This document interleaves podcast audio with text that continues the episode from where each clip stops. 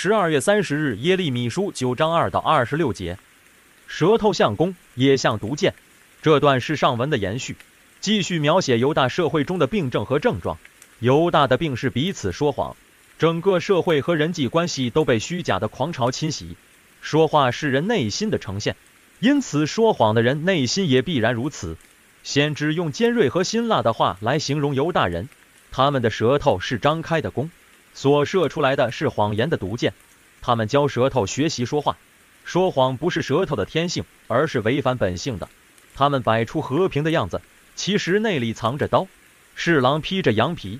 这些事全国都是本应亲密和值得信赖的人，如邻舍和兄弟都变成了敌人。难怪先知会对这种社会厌恶，为他们难过。因为这等于与耶和华立约的百姓已经死了，能看见的都是灰烬和颓垣败瓦。先知难以明白这事。